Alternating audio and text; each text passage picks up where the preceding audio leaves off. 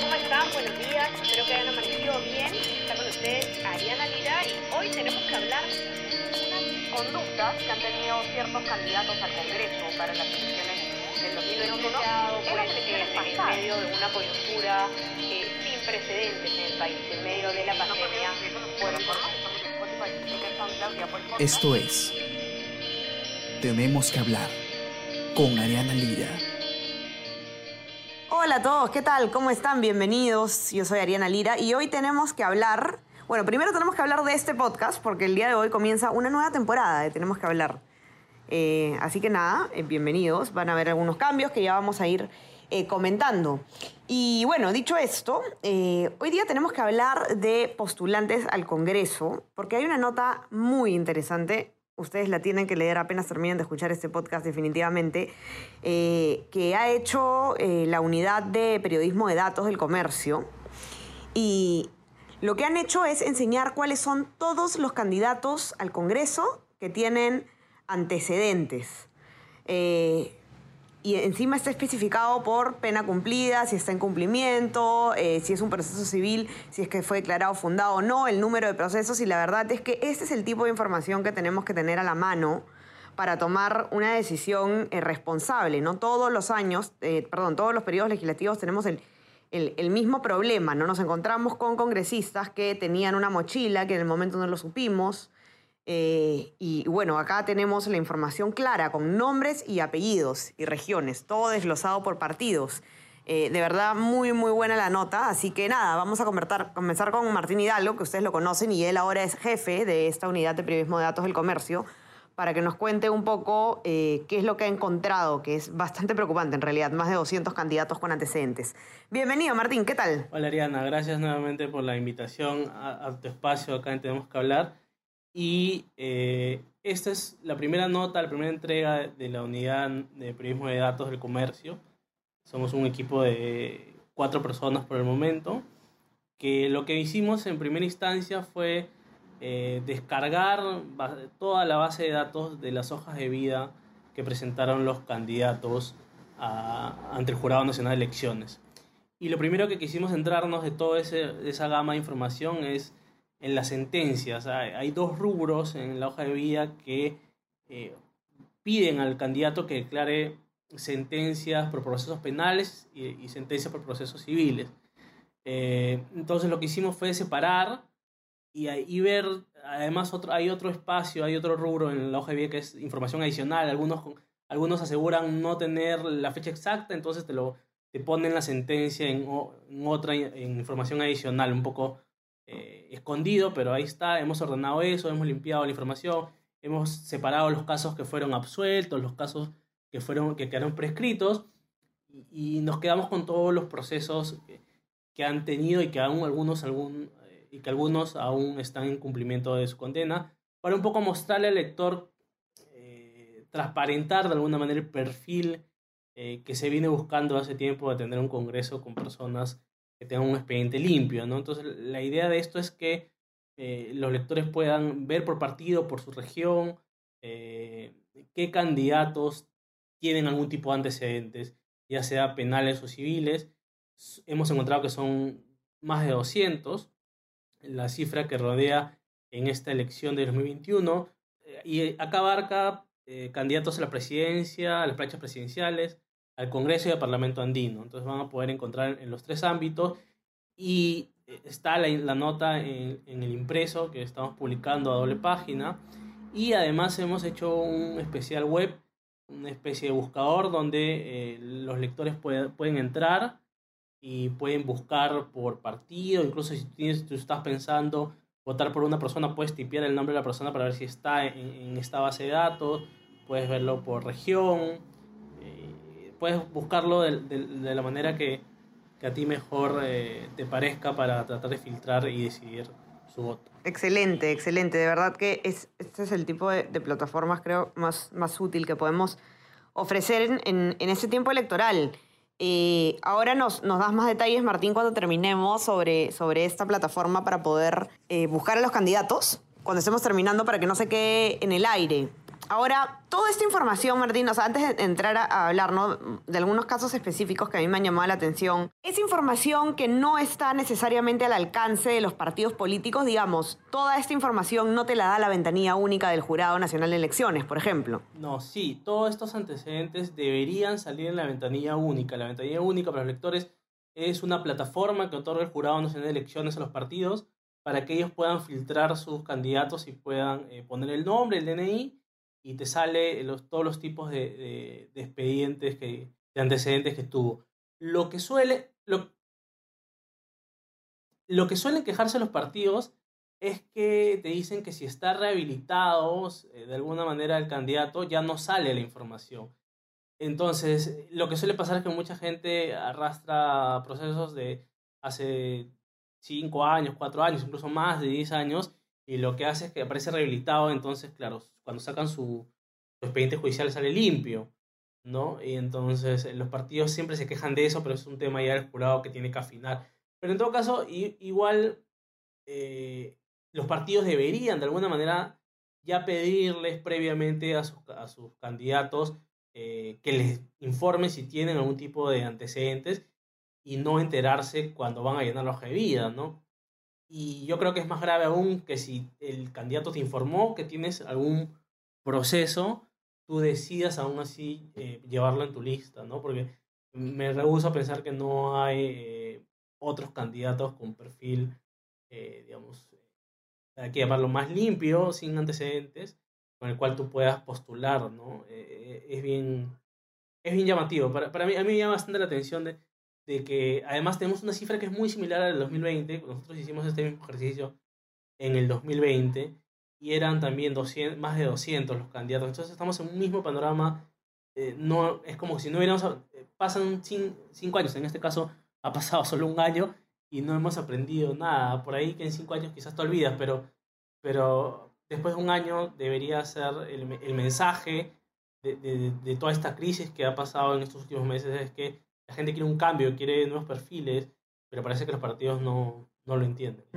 Ahora, lo, la, el, lo que más se ve, y, y es basado, lo, lo, explicas tú ahí, pero das una chequeada rápida a todos los, los casos, son las demandas por alimentos y la violencia familiar. Es, hay muchísimos casos de, de esos, esas dos demandas, ¿no? Sí. Eh, es, eh, se repite igual en el 2020 que la mayoría de casos de demandas civiles son por alimentos, por personas que no han querido pagar la pensión de alimentos y han tenido que llevarlo a judicial para que accedan a dar algún tipo de monto eh, de su salario, ¿no? Y ojo que acá estamos, hemos vaciado eh, toda la información de las hojas de vida de respecto a lo que ellos declaran, porque ya que hemos publicado el, el especial web, lo hemos publicado desde hace unos días, eh, varias personas nos escribían de que habían candidatos, de que no, de que también tenían sentencias, pero que no los han declarado en sus hojas de vida. Y e, eso, eso se va a ver este, ahora cuando el jurado, porque lo que hace el jurado, los jurados electorales especiales es enviar como que la lista de candidatos a, la fiscalía para, o al Poder Judicial para ver este, los antecedentes, para confirmar que no tengan antecedentes como lo declaran. Por ejemplo, yo, yo que hice este mismo ejercicio el año pasado, me he dado cuenta que algunas personas que no, que no cumplieron el 2020, que no cumplieron el 2020, ahora sí, sí cumple. Por ejemplo, Lucy Basigalupo, eh, la actriz eh, eh, de comedia de, de, la televisión peruana, ella el 2020 postuló en el Callao con Vamos Perú y le excluyeron y le excluyeron precisamente porque no declaró una una sentencia penal que tenía por aceptación eh, de los, del año 2000 o de los años 90, ¿no? ahorita no recuerdo bien la fecha, pero era una condena por aceptación. Y este año está postulando ahora con renovación popular y ahora sí ha declarado la, la sentencia, ¿no? que, que, que, por la cual fue excluida el año pasado. O sea, el no declarar una sentencia puede llevarte a una exclusión.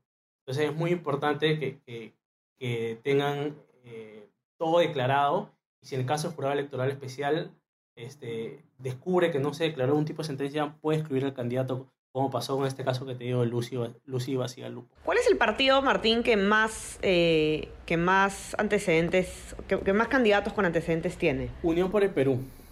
Unión por el Perú es el, el, el, partido que está llevando más candidatos con, con, con, con, antecedentes que además es curioso, ¿no? Porque justamente su líder, Antauro Humala, es una persona que está ahorita eh, en prisión, ¿no?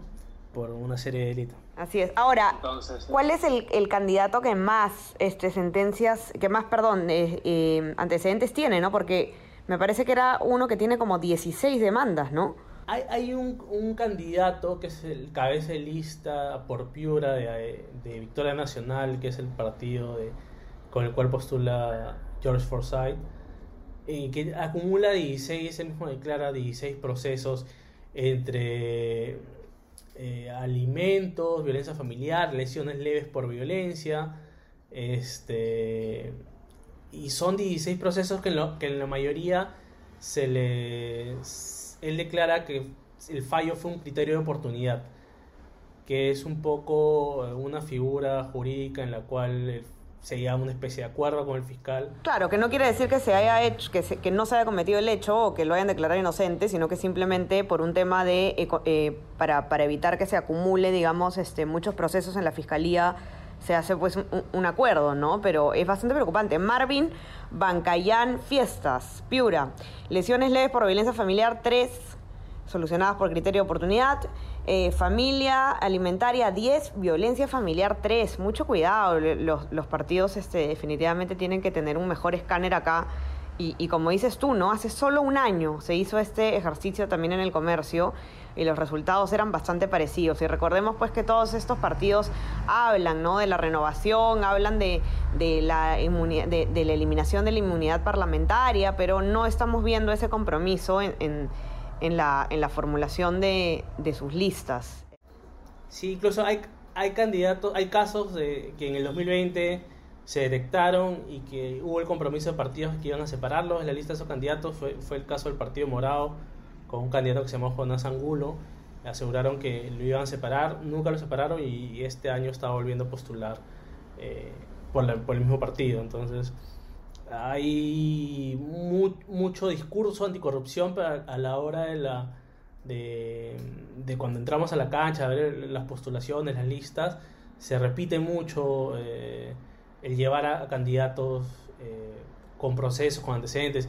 Y, y, como dije en un principio, me rehuso a pensar en que no hay otros personajes dentro del ámbito político sin antecedentes que no, que no estén dispuestos a postular. Así es. Vamos a hacer una leyita así rapidita como de algunos, este, de, algunos delitos, ¿no? Que se, que se muestran. Hurto, agrava, hurto agravado, eh, lesiones, falsedad, usurpación, peculados, hay, hay delitos por corrupción contra la fe pública, eh, eh, a ver, ¿qué más? Violen bueno, violencia familiar hay un montón, usurpación, rebelión, falsedad ideológica, de todo, en realidad hay de todo. Así que eh, entren a, a, ver la nota, la encuentran en nuestra versión impresa. Eh, a doble página, es bien interesante, están todos ahí con nombre y apellido para que uno lo tenga clarísimo. Es más, guarden, vayan a comprar el periódico y guarden esto.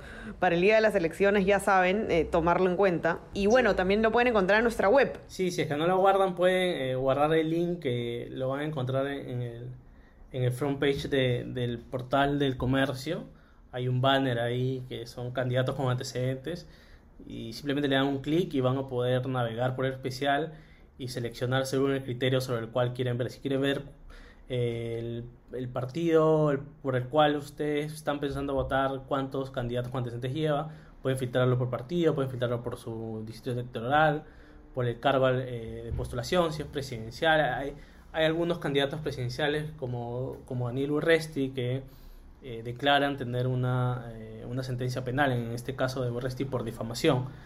Y, eh, y después puede filtrarlo por, por partido, como decía, por región, por tipo de candidatura, por, por delito, por tipo de proceso, ya sea penal o civil.